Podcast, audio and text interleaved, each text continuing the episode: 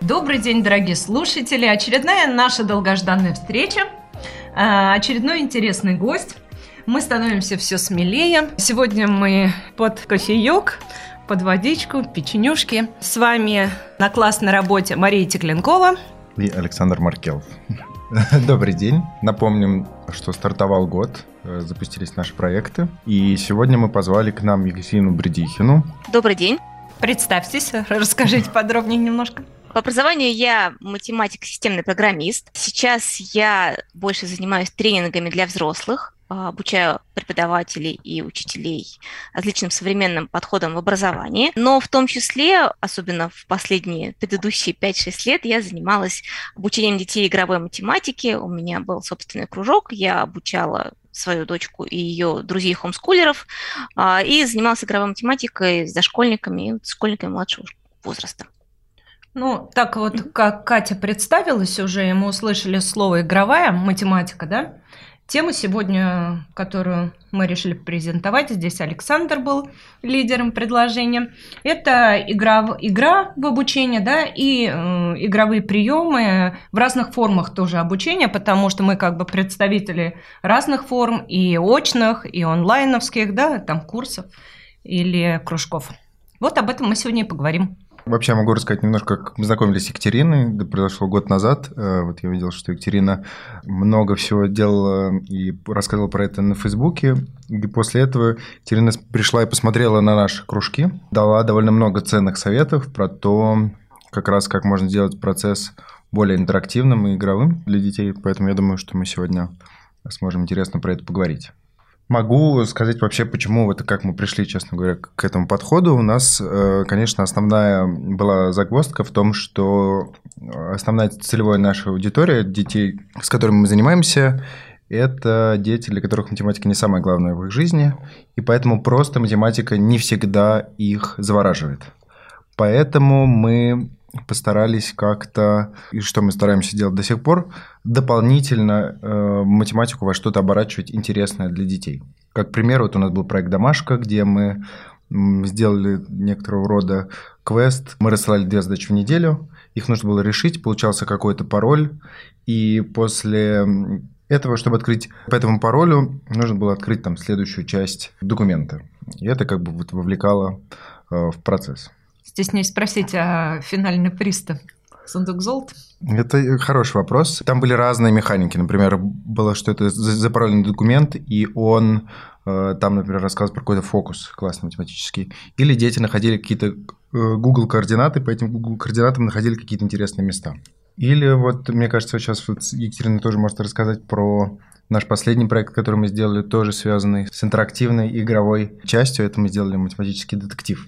Но сначала я бы хотел спросить Екатерину, как она вообще э, видит, э, что такое игровая математика, чем она, на ее взгляд, отличается от неигрового мне тоже очень, на самом деле, близок подход того, что нечестно, что все интересные задачки достаются только олимпиадникам, вот, и что таким простым детям, да, скажем, которые не занимаются углубленной математикой, э, чаще всего достаются обычно примеры, какие-то там стандартные упражнения в учебнике.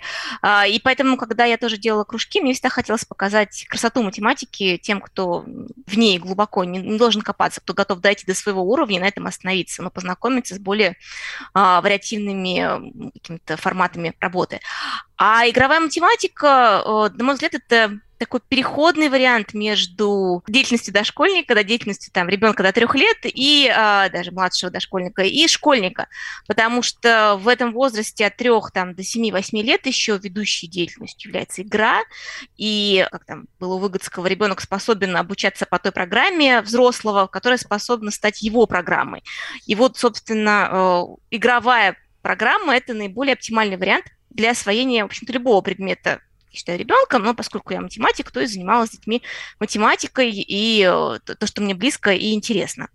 Так что игровая математика – это э, возможность математику пощупать, э, поиграть в нее, понять, что это весело, интересно, увлекательно в понятной, доступной ребенку форме. Ты сказала, что считаешь, что переход э, игровой игры учебный, ну, условно назовем, mm-hmm. да, учебный, потом можно покопаться в этом сочетании, а, это переход от дошкольного в школьное. Ну, понятно, что там естественно, хотя 6 лет тоже вроде как ролевая игра раньше была ведущим а, видом деятельности, да, у детей, а многие в 6 приходят, и вроде у них должно это еще сохраниться. Но ты говоришь, что все-таки это более свойственно и близко детям от 3 до 8, ты сказала, или даже до 6. Угу. Ты не расширяешь э, игру как э, естественную сферу обучения, тоже как форму, да, как метод, для детей там, по 11 лет, 4 класс.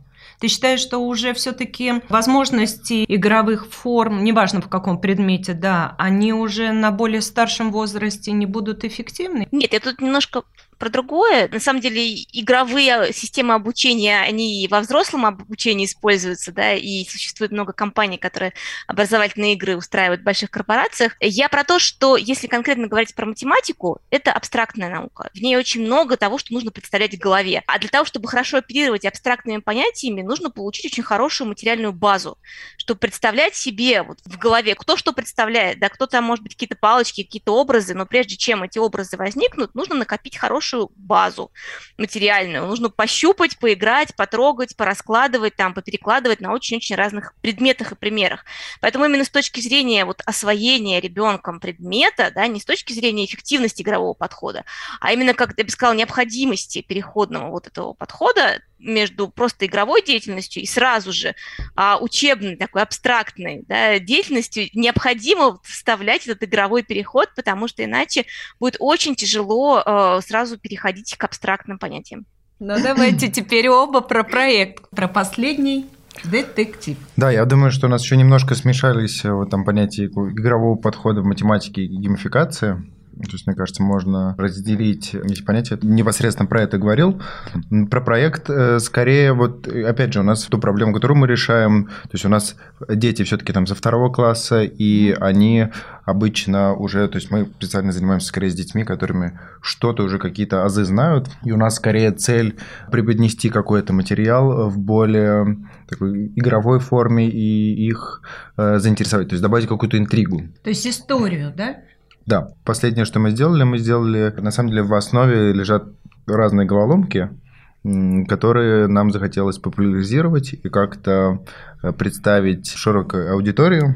И, соответственно, мы э, написали некоторую историю детективную, где главным героем является ребенок. И по ходу э, этой истории у него встречаются какие-то головоломки.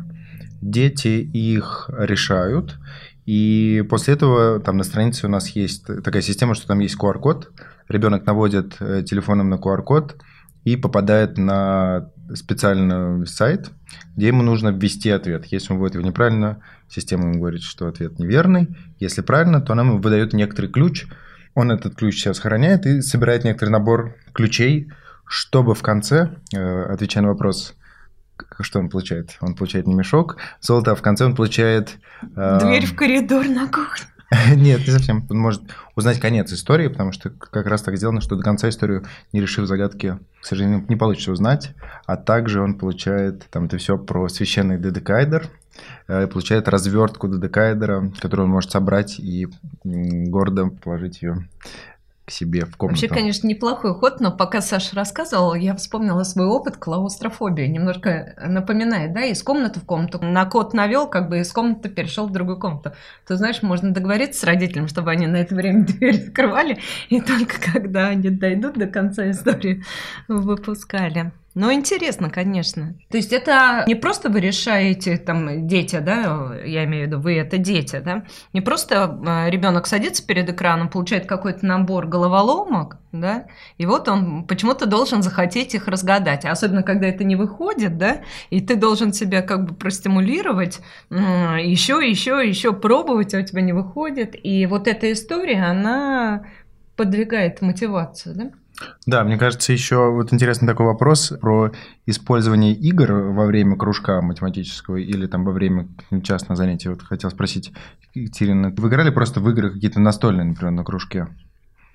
Да, конечно, это у нас всегда была завершающая часть. Я всегда строила занятия по определенному расписанию с учетом энергии, с учетом динамики, э, как дети, в каком месте они более сконцентрированы, когда они более расслаблены, более уставшие. Тогда различные виды деятельности э, можно было включать. И вот настольные игры мы обычно играли в конце.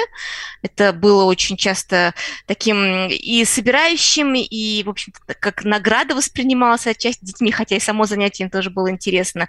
Ну и когда они могли еще выбирать свою любимую игру, тогда они очень радовались и уходили очень приподнятом настроении.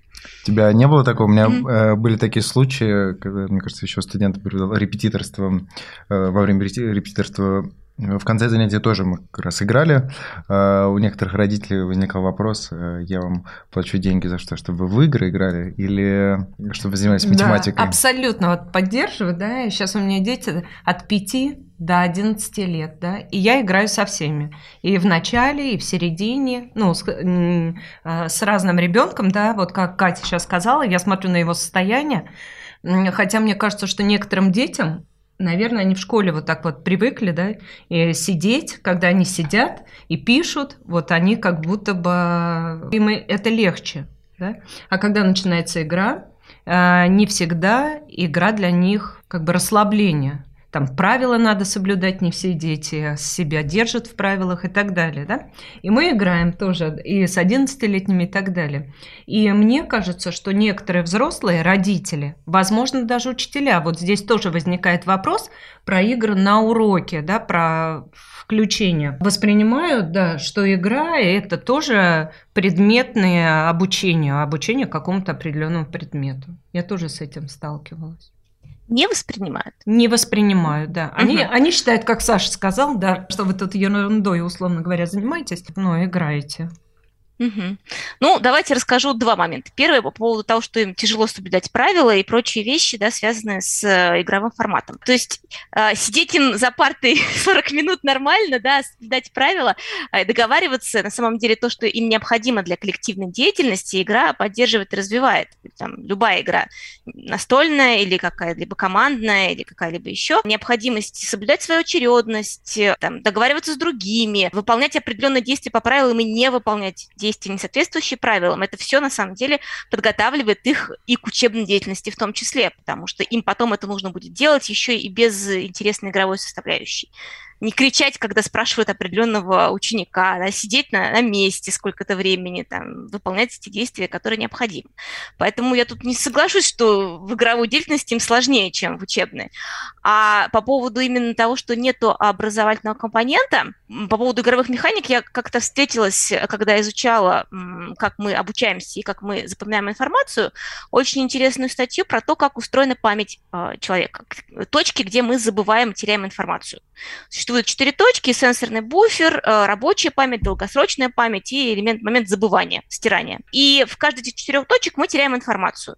А, сенсорный буфер – это то, на что мы обратили внимание или на что мы не обратили внимание. То есть информация просочилась или не просочилась, потому что вокруг нас очень много информации, и мы ее все абсолютно не фиксируем. Мы не слышим, как тикают часы, даже если они тикают все время над нами, потому что мы уже все ее фильтруем. Потом вторая часть – это рабочая память, в которую мы как оперативку э, загружаем текущую ситуацию, принимаем решения, думаем, там, размышляем, строим планы, размышляем о том, что мы будем готовить на ужин или э, решаем задачи. Все, эта оперативка имеет ограниченный объем информации, известная формула 5 плюс минус 2 элемента. Третье – долгосрочная память. Долгосрочная – это то, что отложилось в голове, и мы смогли это перевести в некоторую свою освоенный навык.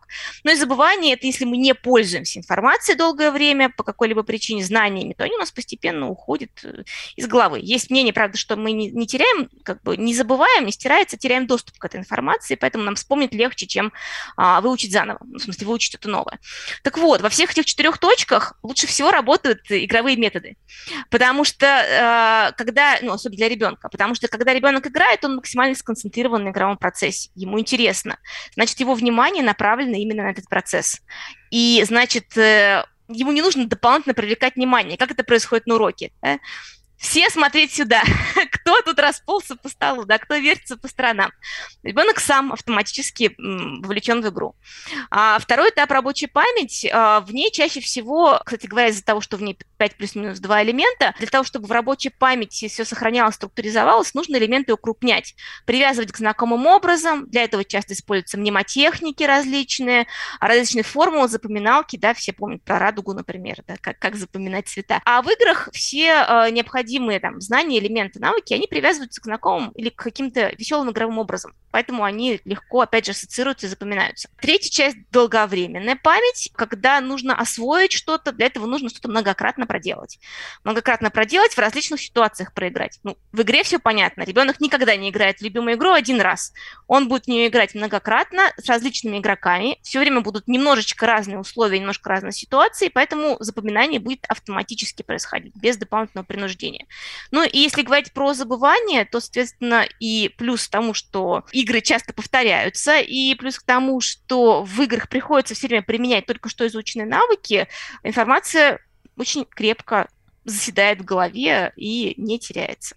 Поэтому, в общем-то, игровые методики вообще являются наиболее эффективными. Там, игры обучающие или какие-либо там логические или вообще любые там геймификационные элементы, они позволяют а, информацию максимально усваивать. Ну вот посмотрим, сейчас mm-hmm. то, что поговорили, это как бы со стороны ребенка, да, что ребенок получает. Кроме того, мне кажется, ты сказала ситуация, mm-hmm. когда он играет первый раз, у него могло не получиться, или медленно, или он проиграл, да, второе уже он освоился немножко лучше, и таким образом ребенок э, попадает в ситуацию успешности, как мы любим говорить, да, все лучше и лучше, то есть он подкрепляет чувство собственного достоинства, самооценку и так далее да? Тут спора нет. Но, то есть, наверное, вот этим разговором и э, объяснением мы взрослым родителям как бы объясняем, что, друзья, не только сидя, да, на стуле 40 минут и глядячи на любимую учительницу, слушая, да, как она пишет или говорит, ребенок поймет. А вот игра даже, вот мы сейчас втроем, наверное, находимся на той позиции, что мы считаем, что игра больше разобьет ребенка, даже не предметно, а вообще. А на уроке для учителя это излишняя сложность или наоборот, это тоже помощь, подкрепление и как бы продвижение своих учеников. То есть для учителя это игра. Условно, зло или добро? Тут на самом деле нету одного ответа, есть и да, и нет, а, потому что помощь в применении, но сложность подготовки.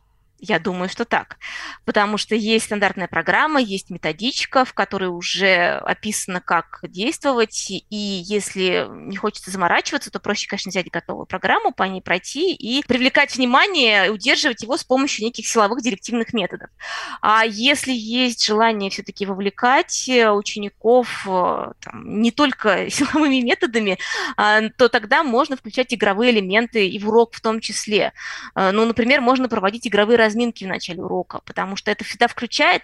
То есть можно усиленно пытаться половину урока включить э, класс в работу, потому что вот так задумано и так написано. А можно потратить 5 10 минут на то, чтобы провести игровую разминку и дальше уже получить включенных детей. И это на самом деле будет больше экономия времени, потому что они уже смотрят и слушают, они уже там, включены и разогрелись. Вот. То есть это, мне кажется, облегчает работу, но требует, скажем так, немножечко другого угла зрения на подход. Так же, как и при переключении, явно же, что с определенным там течением времени проседает динамика, теряется уровень энергии у детей, концентрация теряется, и фокус внимания расходится. Да, можно пытаться дальше им пропихивать информацию, потому что она так записана, несмотря на то, что видно, что они уже ее не кушают. Вот. Но можно, опять же, их снова подсобрать, там, буквально там, за, за 5 минут какую-то сделать там, разминочную игру, опять же, там, со счетом, с чем угодно. Они снова перезагрузятся, и опять остаток урока будет более эффективным, эффективным, чем если их просто вот домучивать тем, что написано в программе. Давайте мы немножко mm-hmm. конкретных примеров понабросаем, mm-hmm. потому что некоторые слушатели, которые нам в редком, к сожалению, объеме дают обратную связь. Сейчас я как опытный ведущий СМИ, наверное, скажу, э, ставьте нам лайки, пишите нам отзывы, да, слушателям. Просят, чтобы мы в подкастах давали больше конкретной информации. Вот, ну, например, я сейчас в своей практике столкнулась с тем, что девочка второй класс, а, вот ей надо сделать домашнее задание. Ей нелегко после школы, тем более она уже устала, есть э, предмет, который дается более тяжело, а, ей надо собраться именно, собрать внимание. И а, я нашла такой ход, что даже как бы не предметная игра, вот мы берем там добль, да, и мы проигрываем с ней партию, в принципе, это очень быстро проходит, потому что девочка такая, на самом деле, собранная, но вот просто должен быть какой-то триггер на внимание, да, и даже вот это как бы не предметная игра, мы будем делать математику или русский, но включает ее, и потом она меньше отвлекается, быстрее выполняет и лучше, качественнее задания. Может быть, у вас есть какие-то прям вот конкретные, ну, я не пропагандирую игру Добль, но это просто как практическая находка, вот прям свежая знаю. Мне кажется, то, как проходят у нас э, пробные занятия, это как раз мы используем онлайн-доску мира. Катя показала интересную механику, что есть такой сайт, называется «Колесо фортуны», образно говоря. Угу. Там можно выписать список детей, и оно рандомно выбирает кого-то одного. На самом деле для меня это до сих пор поразительно, что если так подумать, то принципиально ничего не меняется. В чем отличие? У нас в начале урока есть некоторое такое поле, и там спрятаны, там, образно говоря, 9 разных задачек на разные темы. Они закрыты плашками. И в начале урока э, там после некоторой разминки преподаватель э, переходит вот э, на этот сайт нажимает на это колесо, и оно выбирает в случайном порядке кого-то из детей. После этого у ребенка появляется возможность выбрать э, тему, на которую они mm. будут решать задачки. Если так подумать, то что это так задачки, что эти задачки спрятаны, на самом деле вообще ничего не поменялось. Вот дети ровно так же весь урок решают э, задачи, но сильно веселее. И детям это очень сильно нравится. И... А знаете, что прибавилось, мне кажется, вот в, с этим приемом? Выбор. Их собственный выбор, да? То есть да, задачу, порядок задач э, задает не взрослый, а порядок задач задают сами дети. Ну и некоторая, мне кажется, вот именно, да, что непредсказуемость связана с этим. Мне кажется, также и таблица умножения. Сейчас много настольных игр, именно если мы говорим э, в живом формате, да, не онлайн, а в классе, в офлайн. В принципе, можно же даже группами посадить, там 4 группы, по 5, там, я не знаю, даже 30 человек, да, в классах 30 человек. Когда там до каждого ребенка реально дойдет на самом деле очередь ответить эту же таблицу умножения или пример, сколько он. А тут если их разделить, Э, там по 4, по 5 человек, и дать им эти коробочки, да, там по какой-то конкретной предметной теме, и они могут прогнать за те же, как Катя сказала, 5 минут там какой-то. Они уже могут даже не дойти, хотя до конца, я имею в виду, до финала игры. Можно же там отмерить время, ребят, там мы играем вот 5 минут. Да? А какая-то группа, может, до конца дойдет до раунда, а какая-то, может быть, один круг пройдет, но поучаствует каждый. Э, я вообще заметил вот такую штуку. Вообще решение задачек, оно часто связано с тем, как ребенок эмоционально реагирует на то, что у него что-то не получается.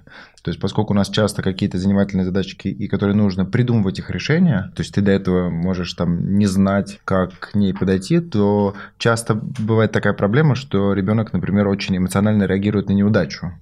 И вот у него она с первого раза не получилась, он очень, очень сильно расстраивается. При этом, что там, понятное дело, что через какое-то время э, при некоторой там усидчивости он может как бы дойти до этого.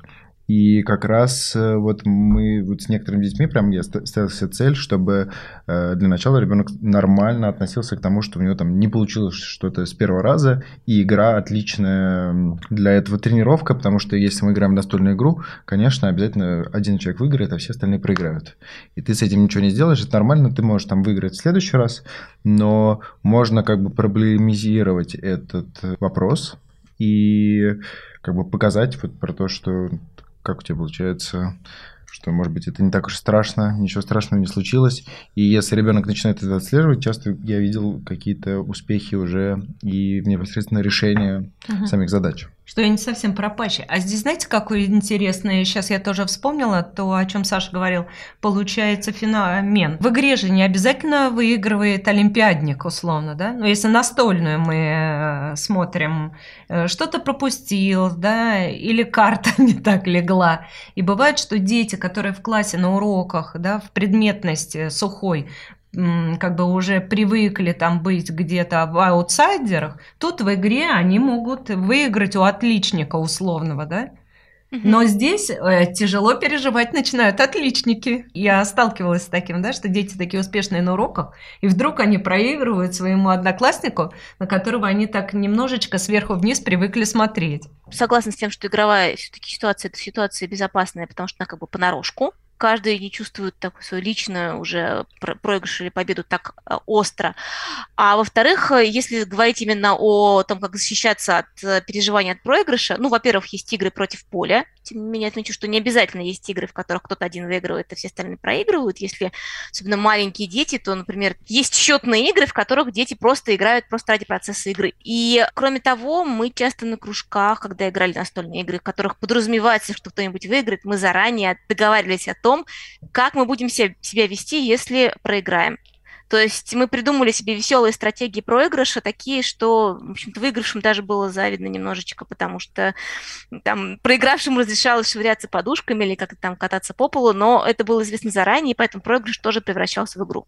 Мне просто кажется, иногда в желании условно, я даже не знаю, наверное, это искренне, но всегда ли это надо, уберечь нежную душу ребенка от негативных эмоций, мы у них формируем немножко искусственное представление о реальной жизни. Но в жизни же они сталкиваются с ситуацией неуспеха, ситуацией того, что не получилось, то, что у кого-то что-то получилось, возможно, лучше, чем у меня. Там я не музыкант, прям консерваторский, но ничего, как-то живу пока. И когда ребенка мы убираем прям вот э, от проигрыша, да, не учим его спокойно воспринимать эту ситуацию, в жизни он дальше тоже не привыкает э, принимать вот эту ситуацию спокойно. А вот у меня, кстати, такое немножко другое а экзамены, а ЕГЭ потом. Что в жизни и так будет много всего неприятного, поэтому не, как бы стоит, не, да? не обязательно все трудности там сразу на ребенка там вообще много ужасных вещей происходит, не обязательно их с этим э, сталкивать. Главное выработать какую-то стратегию преодоления стресса, там некоторую копинг-стратегию, то, как ребенок будет реагировать на какое-то состояние неудачи. Стресс, он может быть и положительно играть на нас, на людей, да, и отрицательно. Это зависит, наверное, от того, как мы это воспринимаем. Что такое учеба? Я вот всем ученикам и родителям своим говорю, что такое учеба, обучение? Это априори выполнение того, что ты не умеешь, правильно? Если ты уже это выполняешь безошибочно, значит, ты это умеешь уже делать, ты уже научен а, обучиться это и есть преодолеть неполучаемое. Почему как бы от этого надо впадать всегда в состояние, понимаешь, вот этого э, стресса отрицательного, и что ужас ужас. Наш же ребенок не спрашивает, так, мне я сейчас проиграю, мне как лучше, впасть в стресс или не впасть? Ну, то есть взрослые сформировали, мы уже такое восприятие. Не, бывает, мне кажется, очень по-разному. Ну, в смысле, э, во-первых, мы видим детей, это там не наши дети, и мы их там видим очень ограниченное время, и вообще-то мы очень много вещей никогда на них вообще не сможем повлиять, они там э, вернутся в привычную обстановку, и все там вернется на старое. Но мне кажется, что ситуации бывают разные. В каких-то ситуациях бывает, что наоборот нужно, чтобы ребенок как-то вот проиграл и почувствовал, что бывает так. А иногда, если ты понимаешь, что ребенку станет от этого плохо и никакого положительного эффекта не будет, он расстроится и больше никогда не будет играть, то скорее в этом случае, э, мне кажется, э, можно и поддаться. Ну, я, например, вот, вот я хотела этот провокационный вопрос задать. Как вы считаете, стоит ли поддаваться? Пару дней назад я пришла к мальчику, который очень плохо держит вообще правила. То есть он сам предложил игру, которая у него была. Э, это ходилка была обычно, но там была возможность считать, да, там, ну, в общем, можно было уже на этом хотя бы хоть как-то зацепиться с математикой. Но он и здесь просто правила крушил, потому что пропускать ход, вот это все было не его. Стоит ли поддаваться? Я играю в настольные игры с детьми уже, насколько, Аньке 12, ну, 8 лет. Что я могу сказать? Это очень сильно зависит от конкретной ситуации, от конкретного ребенка, от его возраста. Ну, преподаватель – это тот, кто наблюдает за детьми видит, и знает их реакции, и знает их поведение. Поэтому нельзя сказать однозначно, стоит или не стоит поддаваться. Конечно же, сказать, как в том анекдоте, ну, что это собака, разве она умеет играть в шахматы, она он хвостом виляет, да, что, что этот ребенок, он вообще ничего не может против меня, ха-ха, ну, тогда вообще мы никогда, в принципе, его не втянем в игру, потому что, конечно же, взрослый априори играет лучше, чем ребенок. У него больше опыт, там, скорость реакции, наблюдательность и логика.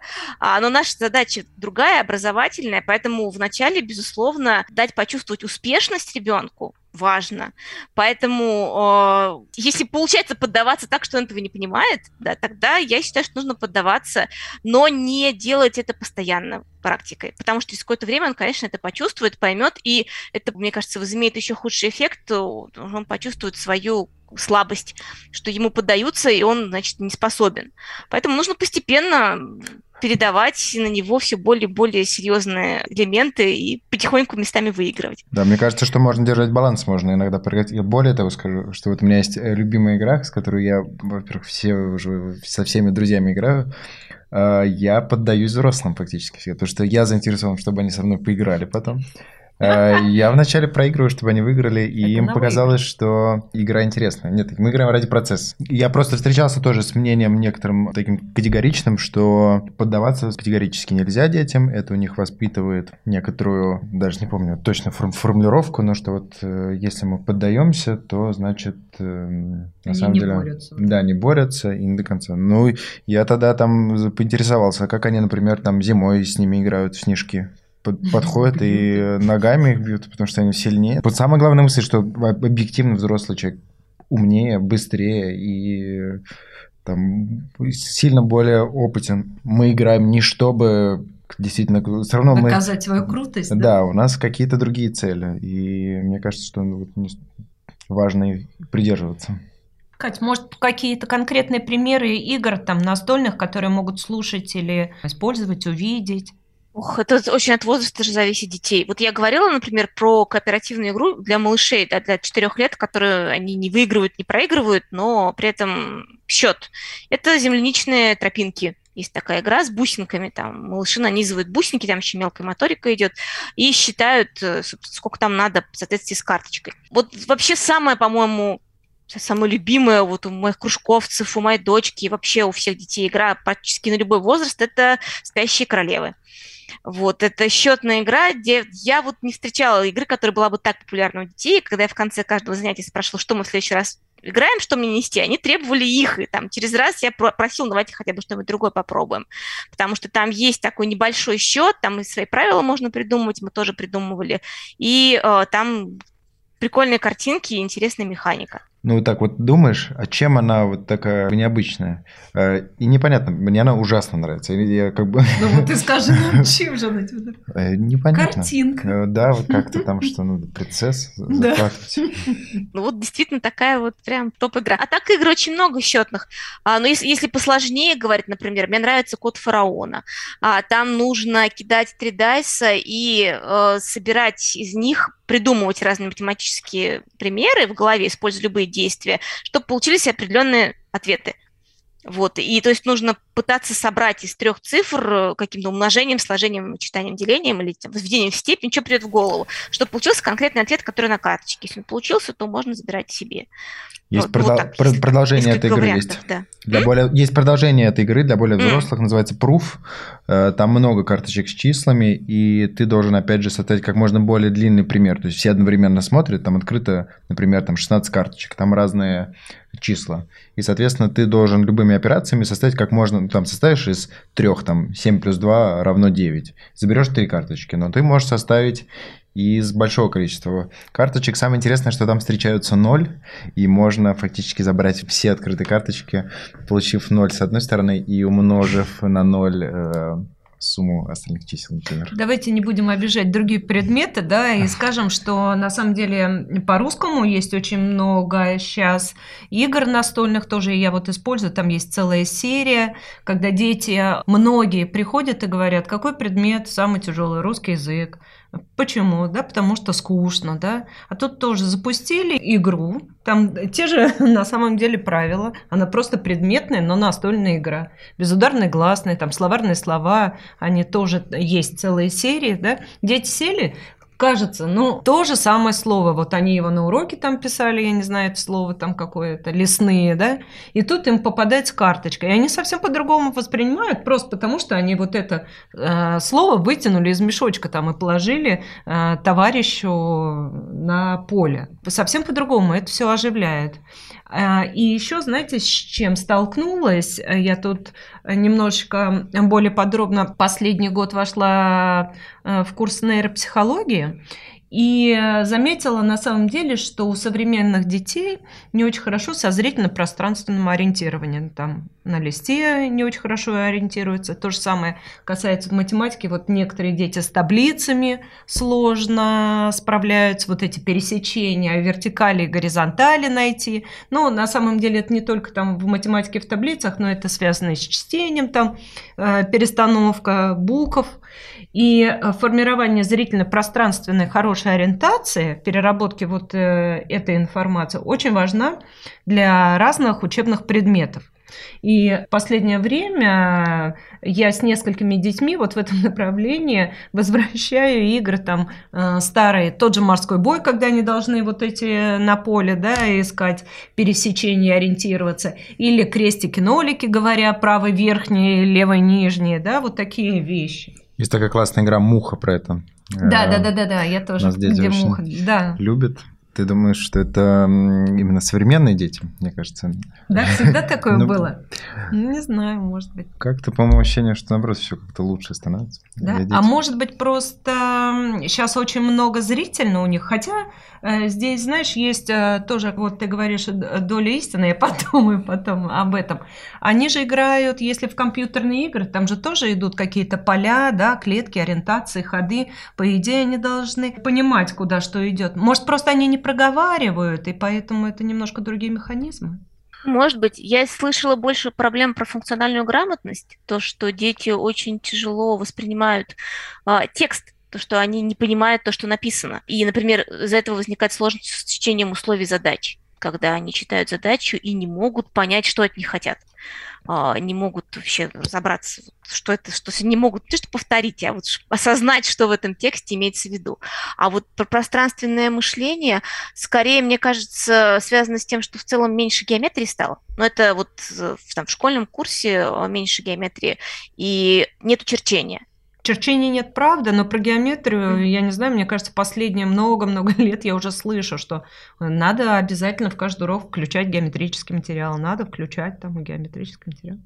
Ну, я не знаю, надо включать, включают, насколько это соответствует. да. Поэтому много цифр, а как, как-то много именно вот связано с геометрией, с объемами и прочими вещами. Вообще, мне кажется, вот эм, вопрос игры на уроке, да, или в обучении, ну, онлайн-урок, э, онлайн-кружок, очный это урок или кружок, мне кажется, насколько активно взрослые используют вот это как прием обучения, зависит от э, стиля взаимоотношения взрослого с детьми.